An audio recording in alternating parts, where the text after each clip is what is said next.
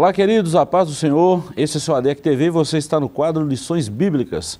Hoje nós vamos estudar a lição de número 12, que tem com o tema Imersos no Espírito nos últimos dias. A verdade prática está no Evangelho de João, capítulo 7, versículo 38, e está escrito assim: Quem crê em mim, como diz as Escrituras, rios de água viva correrão do seu ventre. Verdade prática: o rio da vida, que representa o fluir do Espírito Santo, passa no meio do povo de Deus. A leitura bíblica em classe está no livro de Ezequiel, capítulo 47, versículos de 1 a 12. Hoje a nossa lição tem alguns objetivos, três. O primeiro deles, expor o aspecto escatológico do capítulo 47 de Ezequiel. Segundo, apontar a implicação pneumatológica dos, do, da profecia. E o terceiro, descrever o contexto geológico do Vale do Mar Morto. Professor Joás, chegamos ao capítulo 47 de Ezequiel, a um passo de finalizar o trimestre também esse livro importantíssimo do Antigo Testamento. Já falamos, é, a última lição, por exemplo, a visão do templo e o milênio, que nós trabalhamos muito essa, as duas últimas, né, a restauração nacional e espiritual e a visão do templo e do milênio. Nós falamos depois daquele período ali de uma restauração depois do cativeiro, que Ezequiel estava vendo esse período, mas também de uma restauração futura. Explicamos muito bem essas lições. E agora nós chegamos nesse tema importante que é imersos no Espírito, nesses últimos tempos, nos últimos dias. Lição extraordinária. É uma lição complementar a, essas duas anteriores, né, que é, falam de uma restauração né, do, da nação de Israel, restauração completa, né, espiritual também. E aí essa restauração ela, ela chega a esse nível né, de restaurar até é, terras áridas, né, o Mar Morto, e aí é o foco da, desse capítulo né, que nós vamos estudar hoje, que está aqui na leitura bíblica, né, do verso 1 ao 12, do capítulo 47, e fala aí desse rio que flui né, é, e sai de, direto do, do templo né, e vai sarar as águas do Mar Morto, esse rio traz vida por onde passa, né, e isso é muito interessante, isso aponta para uma restauração é, plena, física e espiritual também. Né? Esse rio é, é muito é, é, uma figura muito assim clara né, de, de outras águas que são mencionadas na Bíblia, né, e a gente vai ver isso durante a lição, né, e aponta até para o agir, para a obra do Espírito Santo também né, na vida da igreja. Isso é muito interessante. Muito bom. Professor, e dois capítulos de Ezequiel, o capítulo 37 e o capítulo 47 é um dos capítulos mais, é, como é que eu vou dizer, são capítulos assim que os pregadores, os estudiosos dão, dão uma ênfase, dão um foco nesses dois capítulos. Primeiro, aquela visão do Vale de Ossos Secos e esse capítulo 47 que fala sobre esse rio, né? É, que o homem mediu mil côvados, ele entrou e depois foi medindo, foi medindo até virar um rio que não tinha mais como andar. Esses dois capítulos são temas aí de muitas pregações, né? É, tem muitas aplicações práticas né, nesses dois capítulos aí. É, e nesse, nesse aqui, assim, a aplicação é, do agir do Espírito na vida do crente né, é muito prático. É um texto muito claro, muito prático para ser usado para esse tipo de aplicação. Por isso é preferência aí dos pregadores, né? Essa primeira parte do capítulo 47 é a continua continuação da visão do templo de Ezequiel, capítulo 40, versículos 1 e 2. A primeira parte, versículos 1 a 6, se concentra nas águas que fluem de, debaixo do umbral do templo. E à medida que essas águas sanadoras são, vão fertilizando as áreas estéreis do Vale do Mar Morto, seguem aumentando o seu volume até se tornar um rio caudaloso a segunda parte, versículos 7 a 12, descreve o efeito milagroso dessas águas, trazendo vida ao Mar Morto e toda a região do Arabá. A presente lição foca o aspecto escatológico da visão, mostra a implicação pneumatológica da profecia e o contexto geológico do Vale do Mar Morto. Professor, acho que na introdução nós já mostramos aqui, viemos, né?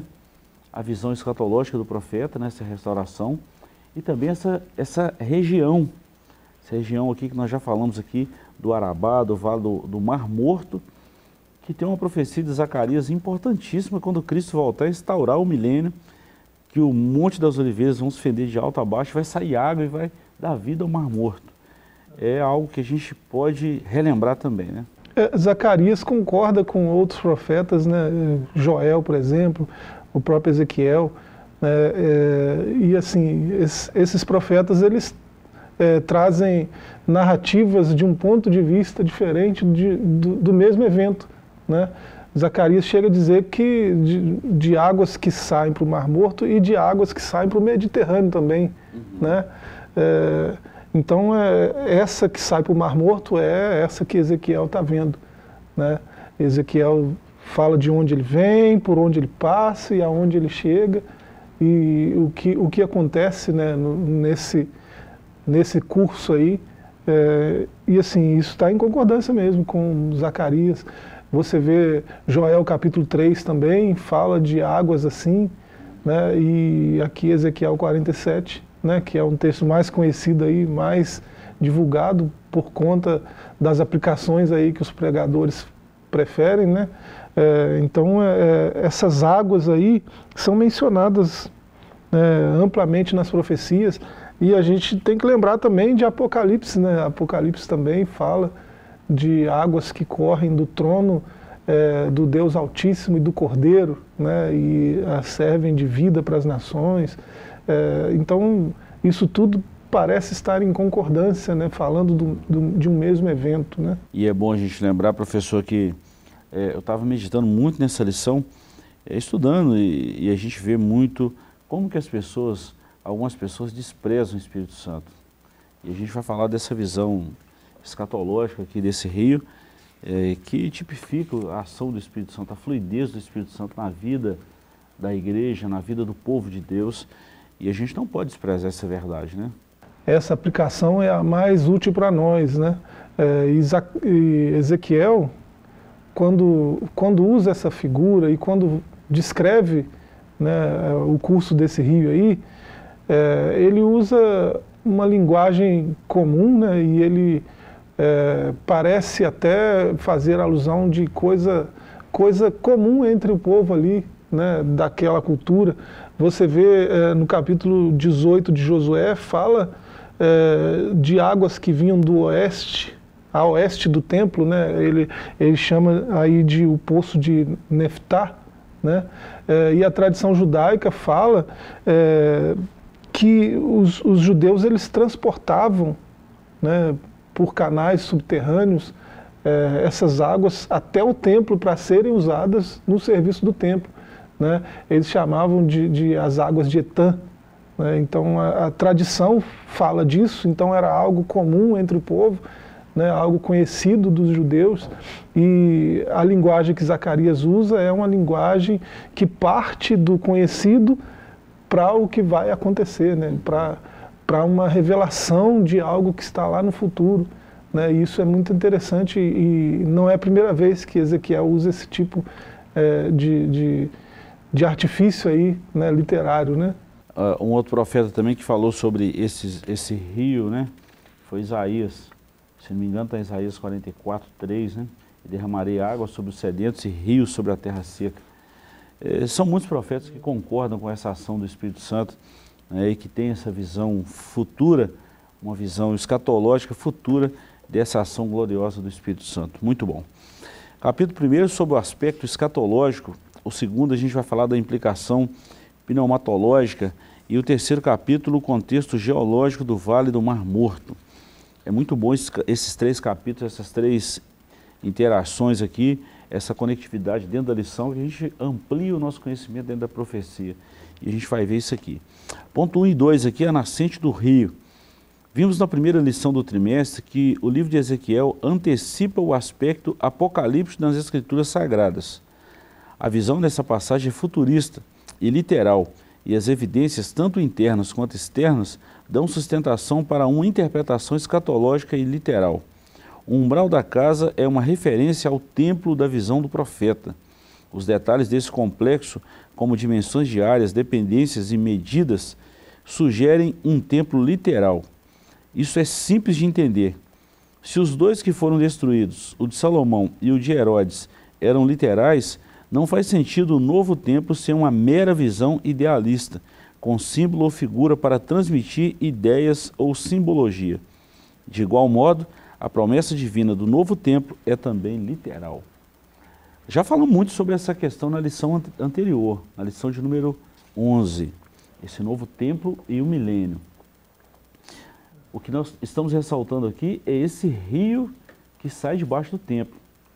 É, é muito interessante que na leitura diária, e a gente está falando muita coisa na leitura diária, é, o autor, o comentarista da lição, ele dá uma ênfase na leitura diária, falando exatamente desse rio, dessa ação do Espírito.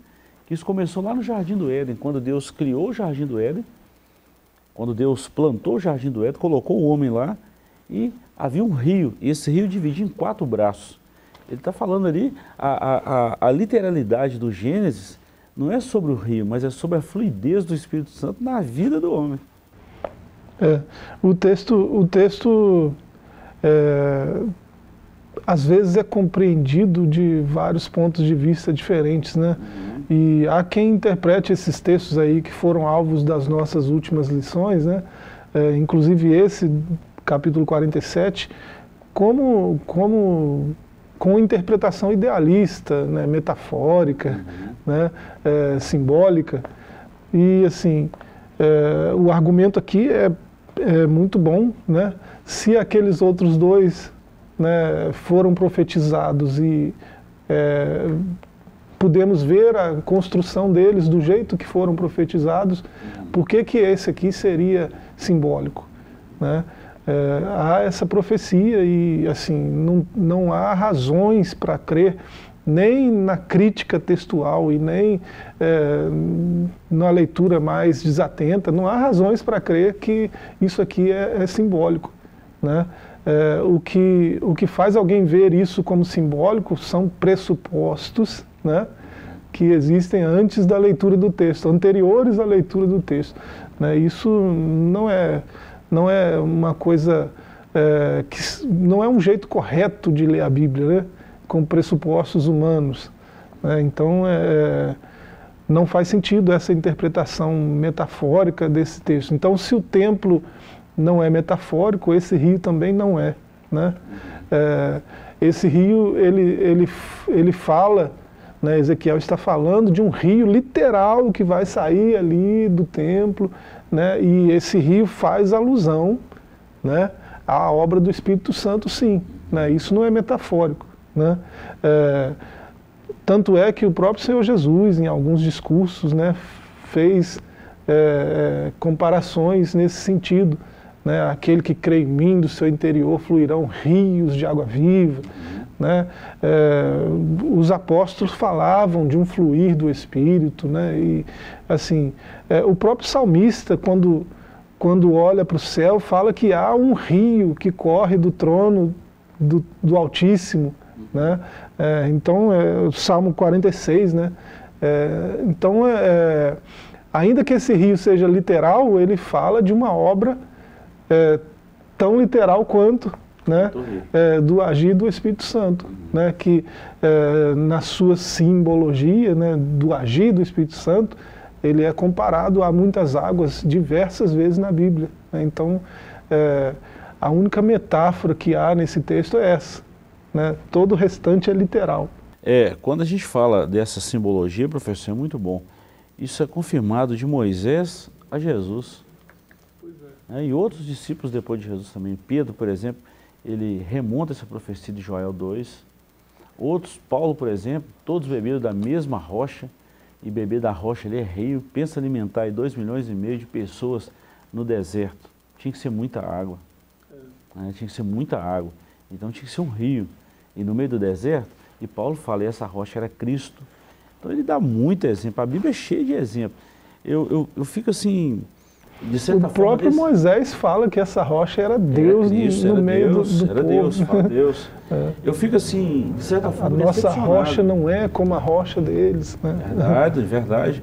Eu fico decepcionado com algumas invencionistas no texto bíblico. Você falou um negócio muito importante, que quando a gente vai ler a Bíblia, eu não posso ler um capítulo isolado do contexto que o autor está, está passando a visão. Eu não posso ler isso. Bom seria se eu fosse ler Ezequiel, eu pegasse o primeiro capítulo e fosse até o 48, me entender o contexto da, da, da profecia, o contexto do livro, o que, que Deus transmitiu ao povo através do profeta. É, esse negócio de pegar um texto isolado e fazer disso aí um, é, essas, essas visões aí humanas está muito errado, isso não pode. Aí é bom a gente lembrar isso. Bom, professor, ponto 2 aí, o Guia Celestial, já falou muita coisa aqui dessa nascente do Rio, já citamos muita coisa desse templo aí na lição anterior também, então vamos seguir. Um personagem que aparece desde o início da visão do novo templo, um homem cuja aparência era como a aparência do cobre, tendo um cordel de linho na mão e uma cana para medir. Continua como Cicerone nesse passeio. Cicerone. Esse anjo fez Ezequiel sair pelo portão do norte e dessa forma contornar o templo no sentido horário em direção ao oriente. Isso porque a porta oriental estava fechada. Essa porta estará fechada, não se abrirá, ninguém entrará por ela, porque o Senhor, Deus de Israel, entrou por ela, por isso estará fechada. Interessante que nesse período aí dos dois tempos, essa porta nunca esteve trancada. Isso revela o caráter escatológico da visão. Depois que o Senhor passou por ela, é, nós estudamos no último domingo sobre essa visão do templo, e nós tivemos uma imagem aí muito importante que ao fundo dessa porta que Ezequiel está falando aqui, hoje há um cemitério. Hoje, nos dias atuais, essa porta está trancada, está fechada é, Suleiman, né, ele, Exatamente. ele construiu um cemitério ali e fechou a porta. Ele construiu acima, né, acima da onde estava a porta uhum. original, né, é, e ele fechou a porta, lacrou, né, quando soube das profecias, né, que o Messias, é, um rabino conceituado, né, entraria por ali. É, e falou, não, ele não vai passar por um cemitério, né? E aí, para garantir, fechou a porta, lacrou, né? então, para garantir que ele não passaria por ali. Mas é, não se deu conta de que a profecia já se cumpriu, né? ele já passou por ali. Né? Já houve essa entrada triunfal e foi por ali.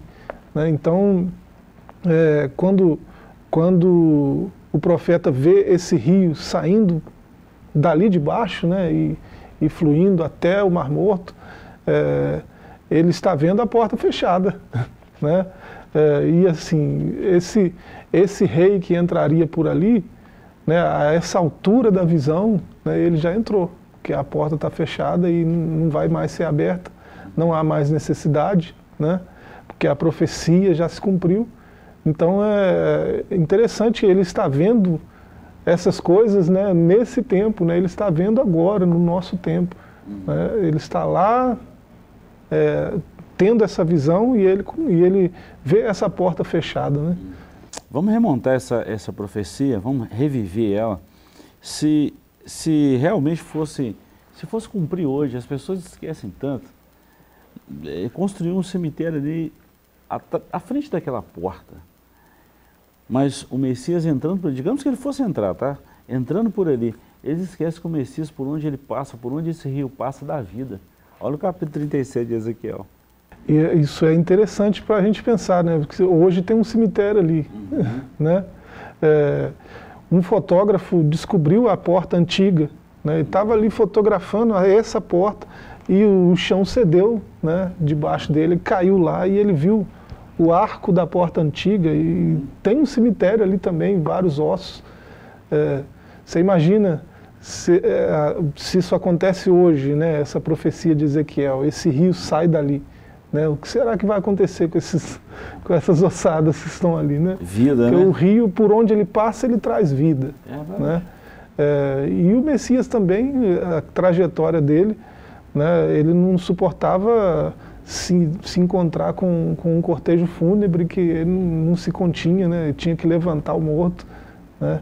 É, então se, se fosse hoje ele passar por ali também, ele passava pela porta do jeito que está mesmo, e aquele cemitério também não seria problema, não, seria não teria problema. mais mortos ali. Né? É, o que eu estou querendo falar, professor, é exatamente isso, que não existe nada impossível para Deus.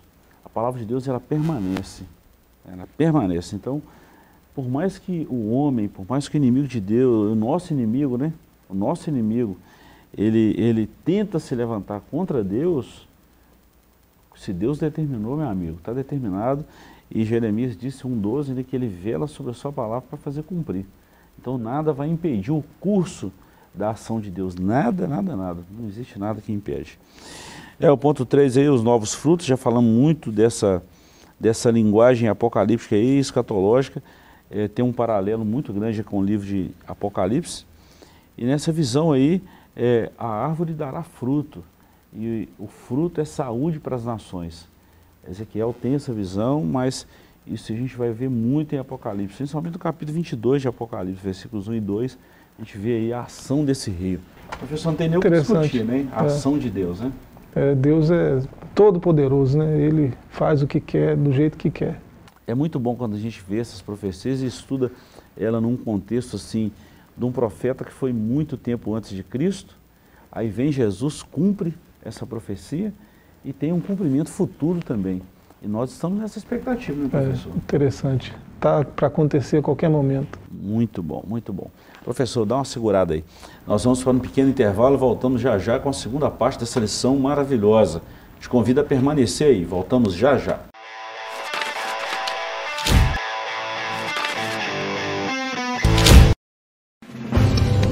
Uma verdadeira história de fé, renúncia, desafios e conquistas. Você irá se emocionar e extrair lições extraordinárias da biografia de um dos mais expressivos líderes do movimento pentecostal no estado de Minas Gerais. Recomendada por influentes líderes cristãos. Adquira agora mesmo Ari Coelho, um legado de fé e descubra detalhes de uma história de vida que pode transformar a sua. Um produto com a qualidade CPAD.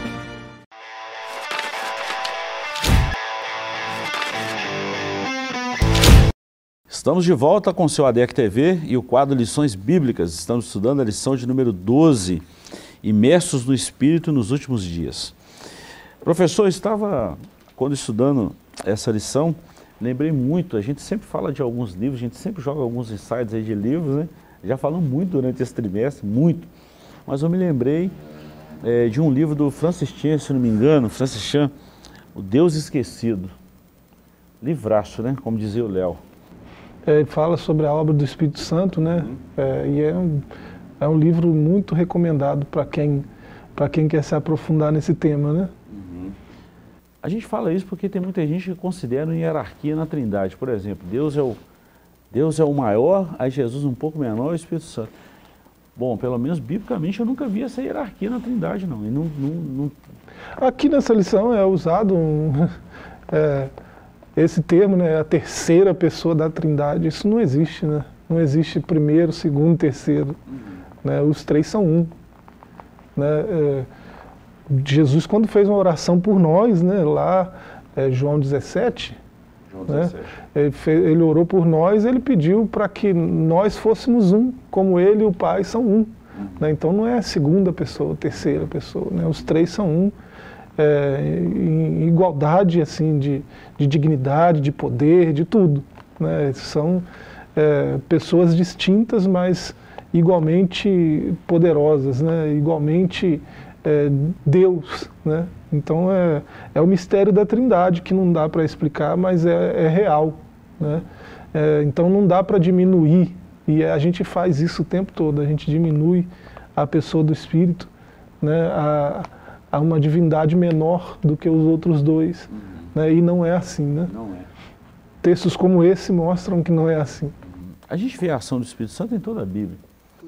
Lá no Gênesis, no princípio, lá Gênesis 1 e 2, né? 1 e 1, Deus, no princípio criou Deus os céus e a terra, a terra estava sem forma e vazia, e o Espírito de Deus pairava sobre a face das águas. A gente já via a, a, presença, a pessoa do Espírito Santo desde o princípio, desde o início. E você vê a ligação simbólica né, entre o Espírito e a água né? Você vê desde o Gênesis. É, e aí, é, as profecias que a gente já citou aqui, né, Joel 3, 3,18 aí fala que é, da casa, né, diretamente da casa né, do, do Senhor, né, do templo, é, flui, um, flui né, uma fonte, né, e essa fonte de água, profecia de Joel 3, né? A gente já citou aqui Zacarias né, 14, né, da, águas puras que vivificam, né, Zacarias 14, 8. né, que fluem também né, da casa de Deus. Né? O salmista fala é, dessa, dessas águas também, né, e assim, os profetas concordam que essas águas trazem vida por onde passam. Né? É, e quando, quando esse guia né, vai guiando é, Ezequiel é, através do curso ali dessas águas, né, no começo ela, ela bate nos dedos ali, né, ela cobre o pé somente. E aí os primeiros, o primeiro meio metro, né, é, e aí ele vai continua caminhando, continua caminhando e aquilo vai no joelho e vai cobrindo ele, e de repente ele não consegue mais, ele tem que nadar. Né? É, nos primeiros dois quilômetros ele já está nadando né, desse, desse curso. É, isso é para ele ver é, da onde vem esse rio, né? Isso é para ele estar tá ciente da fonte. Né? Esse que está guiando ele nesse curso, né? É, é da mesma natureza desse que está fazendo o rio fluir, que fez o rio nascer. Né? O rio só traz vida porque tudo que vem de Deus é assim. Né? É, é, dito isso até sobre a palavra de Deus, o que, as coisas que Deus falou, que estão registradas no seu livro. Né? A palavra de Deus é viva, eficaz. Né? Então, tudo que vem de Deus produz vida. Né? Então, é, esse rio traz vida por onde passa, por quê? Porque ele vem do Espírito de Deus. Né? A fonte dele é o Espírito de Deus. Então, é por isso que ele traz vida por onde passa. E Jesus deu uma ênfase no ministério do Espírito, mas uma ênfase enorme enorme. E ele até falou isso, olha, qualquer um pecar contra o pai e o filho terá perdão. Mas se pecar contra olha o Espírito, só. se blasfemar contra o Espírito, não tem perdão nem nesse século, nem no vindouro. Olha, olha a ênfase, a importância que Jesus dá ao ministério do Espírito Santo, à ação do Espírito Santo. E isso já vem sido assim falado, mostrado na Bíblia desde o Gênesis. Ezequiel dá uma ênfase nesse texto, mas Outros profetas já falaram, já mencionaram a ação do Espírito Santo. Ezequiel tem uma visão ampla da ação, né? e é legal demais. Bom, sobre a implicação pneumatológica. A pneumato pneumatologia, professor, é uma doutrina que nós estudamos na teologia sistemática, né? que é a doutrina do Espírito Santo. A, a implicação disso na, na Escritura e na nossa vida é de uma importância que precisa ser ressaltada. Né? Essa própria imersão, como está citado aí, né, do profeta nas águas, ela aponta para essa imersão da igreja né, no Espírito Santo. Né, e é, Jesus confirmou isso aqui no Evangelho de João, capítulo 7. Né, é, se alguém tem sede, deixa vir até mim para que beba. Né, aquele que crê em mim, como diz a Escritura, do seu interior fluirão rios de água viva. Né? Então, essa fonte que nasceu ali, na casa de Deus, né, que Ezequiel viu sair dessa porta do Oriente, é, essa fonte ela flui de dentro daqueles que andam com Deus, que se, se estão imersos no Espírito de Deus, né, que se deixam guiar pelo Espírito, né, que vivem a vida do Espírito. Então é, é, o paralelo é evidente, né, e o próprio Senhor Jesus faz esse, esse paralelismo aí para ficar mais claro, né? Bom, nesse tópico aqui nós vamos tratar de três pontos aqui. Primeiro as águas, depois o Espírito Santo e por fim imersos nas águas e no Espírito. As águas, o ser celestial fez Ezequiel passar pelas águas que ao caminhar o primeiro trecho de mil côvados, ou 500 metros aproximadamente, elas me davam pelos tornozelos. 500 metros mais adiante as águas chegavam aos joelhos e depois de mais 500 metros eh, as águas já estavam nos lombos. 500 metros além essas águas já haviam se tornado um ribeiro e o profeta agora tinha que nadar. Ele atravessou o ribeiro nadando, mas depois o ser celestial trouxe o profeta de volta para a margem do ribeiro. Versículo 6. Qual o propósito disso? Era necessário que Ezequiel visse a extensão e a profundidade do ribeiro para reconhecer a fonte de todos esses milagres. Essa experiência da imersão do profeta nas águas tem implicações teológicas profundas professor, isso dá um estudo, isso dá uma, uma mensagem. É, a, a, vida verdadeira, né? É, o Senhor prometeu vida abundante para quem andasse com Ele, né? É, e essa vida ela flui exatamente do mover do, da obra do Espírito Santo na vida do crente, né? É, o Espírito ele produz vida onde passa. A gente já falou isso, mas se você ler a carta do apóstolo aos Romanos, né, no verso 2, ele vai deixar muito claro isso, né, que o Espírito é o Espírito de vida.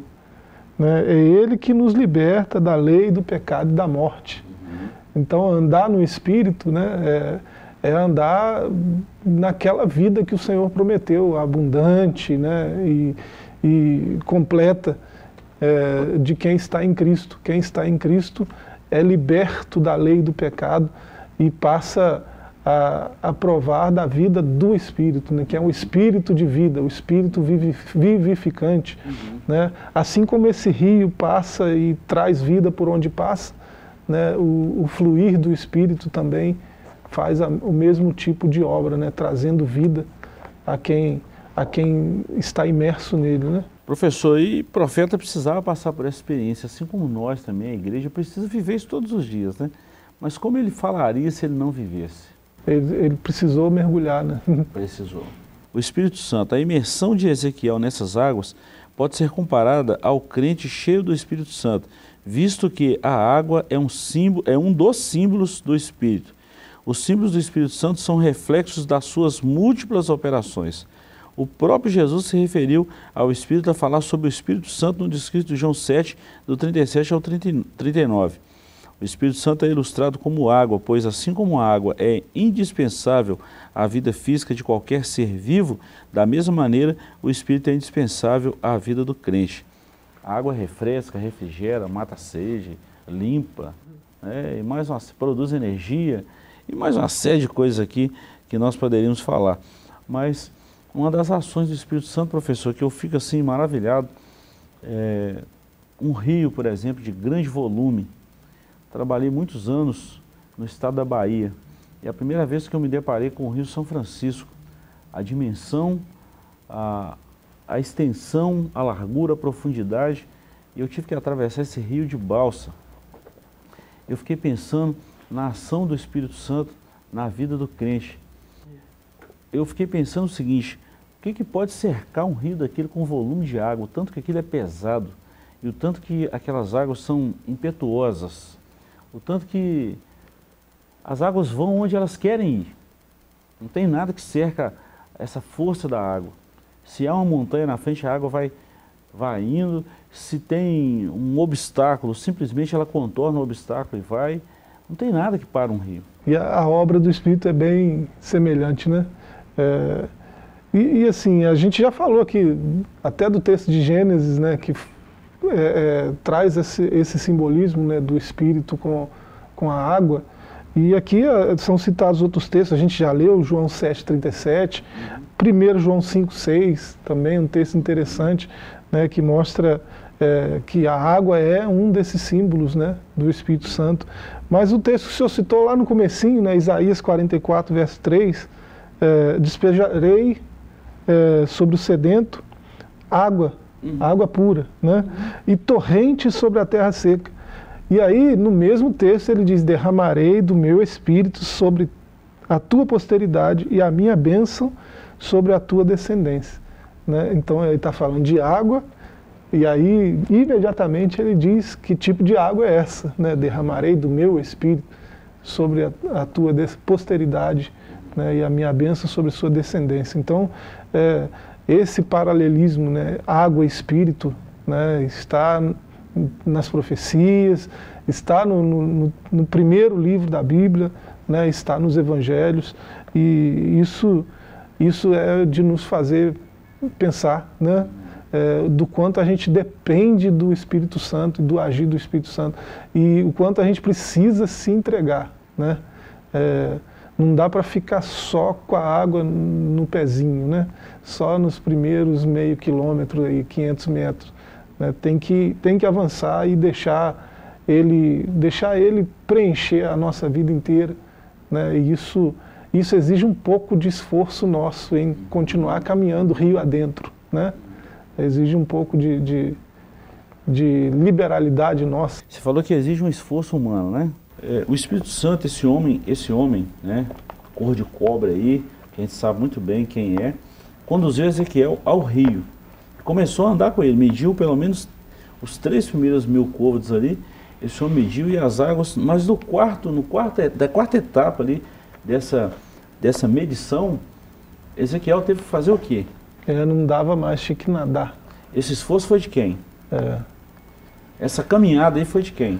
É porque se ele, se ele mede meio quilômetro, Ezequiel está tá indo, enquanto ele está medindo, Ezequiel está caminhando. Uhum. Né? E aí as águas vão do, do pé até o mergulho mesmo, em poucos, é, em poucos dois quilômetros. Né? Um, rio, um rio com esse volume de água em, da nascente até os primeiros dois quilômetros é impressionante. Né? Mas é isso que ele viu e é isso que ele experimentou. Né?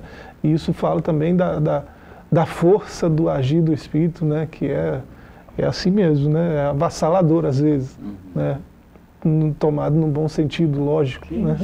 Mas o que eu quero dizer é sobre esse esforço humano aí, que ele precisou de dar umas... É, é preciso ir, né? é preciso avançar. Ele precisou ter atitude, precisou é. querer seguir, precisou... Ele se dispôs, ele, ele optou em seguir. É, Deus, é um, Deus é um cavalheiro, né? Ele não é invasivo. Imerso nas águas e no Espírito.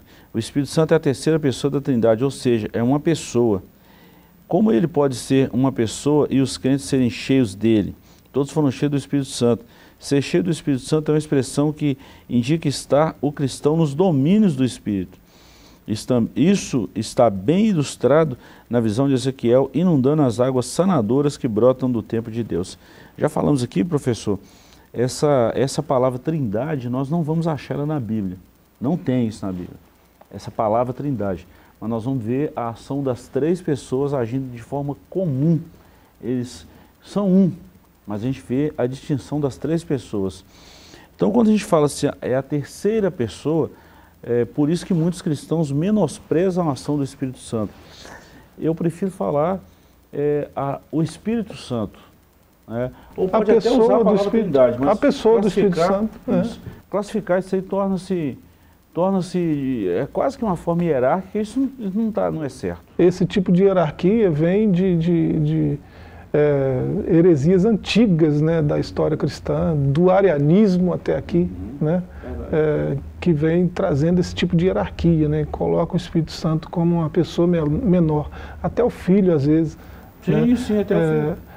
Embora quando você vai estudar Trindade, você, você vê que é, no momento da encarnação, né, aqueles, aqueles 30 anos da história né, da humanidade tão diferentes, né, a, a, a pessoa do filho se submete a um estado menor. Né, então é uma trindade econômica. Ali ele é menor do que o pai, menor do que, do que o espírito. Né, mas é só naquele momento da encarnação. E de homem, né? É, depois, depois, quando ele, ele volta para o seu trono, né, ele é assunto aos céus ali, na, na frente de todos aqueles discípulos, é, ele, ele recebe um nome sobre todo nome, e ele é glorificado de novo no céu, e agora né, ele, ele está né, na mesma altura das outras duas pessoas. Né? Então, é, a trindade voltou ao seu estado original. É, é importante a gente falar isso, professor, que há muita heresia nisso aí. Nosso Deus. Muita heresia. Por exemplo, fizeste um pouco menor, mas nós estamos falando da natureza humana. É, Filipenses 2 fala da kenosis, né, do grego, esvaziamento. Mas Jesus, em seu ministério terreno, ministério humano, ele foi 100% homem mas ele não deixou de ser Não Deus. perdeu a natureza não perdeu. de Deus. Não, né? ele, só não, ele deixou os atributos lá, mas Exato. não perdeu a natureza. Ele foi completamente dependente do Espírito Exatamente. Santo, completamente submisso ao Pai, né? dependente Exato, do Pai, exatamente. porque ele estava numa condição menor. Né? Exatamente. Mas é, isso não, não, tirou dele a natureza de Deus. Não, né? não, não. É, é bom a gente lembrar isso aí. E um negócio que eu achei muito estranho quando eu vi isso a primeira vez, na época, eu lembro direitinho que na época eu até perguntei ao pastor Zedeco, pastor, eu achei essa expressão estranha no Credo de Niceno 325, né? Quando, Deus de Deus. É, quando, foi, quando foi exatamente discutir esse papel ou ação do Espírito Santo, lá nesse tempo, 325, já, já tinha um, um, um preconceito em relação ao Espírito Santo. Quando eu falo preconceito, eu estou falando assim, essa dificuldade em crer em muitas coisas. Aí esse credo fala do Espírito Santo e fala da essência, da substancialidade, né? Vamos falar assim, da essência mesmo. Deus de Deus. Ou seja, os três, eles são um, eles têm a mesma essência, eles, eles comungam da mesma personalidade, os mesmos atributos. Tem nada diferente um do outro aí. Nada, nada, nada. Bom, professor, capítulo terceiro aí, vou só citar rapidinho aqui, sobre o contexto geológico do Vale do Mar Morto. A abundância de árvores, é, o Mar Morto, a vida no Mar Morto e sobre os charcos lamaceiros de sal que são restaurados. Quando esse rio passar, vai trazer vida. O contexto geológico aí é que aquilo ali não tem, não tem uma, um matinho, uma graminha ali em lugar nenhum. Aquilo ali é árido, né? é, é um deserto completamente árido. E, assim, de acordo com as profecias, né? Zacarias, a gente já citou aqui em Zacarias 14, né? de Jerusalém vão fluir fontes né? É, para tudo que é para tudo que é lado ali da terra, né? E assim essas fontes vão trazer vida por onde passarem. Então esse esse contexto geológico aqui de aridez, né? de, de deserto, isso vai passar a ter é, frutas né? das melhores qualidades, né? E essas águas vão trazer vida consigo, né? Peixes de todas as espécies, inclusive o Mar Morto, onde não tem vida nenhuma, né, ele vai voltar a, a estar cheio de peixe, estar cheio de vida. Né, então, é, é, o contexto aí é esse. Né, e coisa que a gente já falou também. Né? Vou só fazer um destaque aqui, rapidinho a gente encerra. O Mar Morto hoje é uma riqueza natural, sim, extraordinária, mineral. O Mar Morto, eu li essa matéria, deve ter uns 20 anos mais ou menos, há uns 20 anos mais ou menos, que o Mar Morto tem mais de um trilhão de dólares, quando você vai ver em termos de magnésio, sal, potássio, mais um ferro, mais uma série de é, muito, minerais. Muitos minerais. Mas né? não tem vida. E o sal, né? É, é o sal ele tem três vezes mais sal do que o, os outros oceanos, né? é, dos outros mares e tal. Né? E eu provei uma gotinha, né? pastor amigo nosso lá de Friburgo, Pedro Simão, foi, ele fez a proeza de guardar um pouco de água, pra, curiosidade, né, para trazer para os amigos, que ele experimentou aquilo, não acreditou que aquilo era daquele jeito. E colocou numa colher, eu peguei uma gotinha e é insuportável, queima, né, queima a língua, é, de tanta acidez né, e a, a salinidade né, é, exagerada. Então é muito interessante pensar que aquilo ali vai ter vida, né? é só, só uma obra Espírito, de? Deus mesmo. E é por isso que nós falamos do Espírito Santo como Deus. Recomendo a leitura desse livro do Francis Chan, Deus Esquecido. Você vai ficar surpreendido com esse livro. Procura uma livraria evangélica, adquira esse livro e você vai ver o tanto que é importante sabermos mais sobre o Espírito Santo. Ficamos por aqui, nos despedimos na paz do Senhor e voltaremos na próxima semana, se o Senhor nos permitir. Até lá e um forte abraço.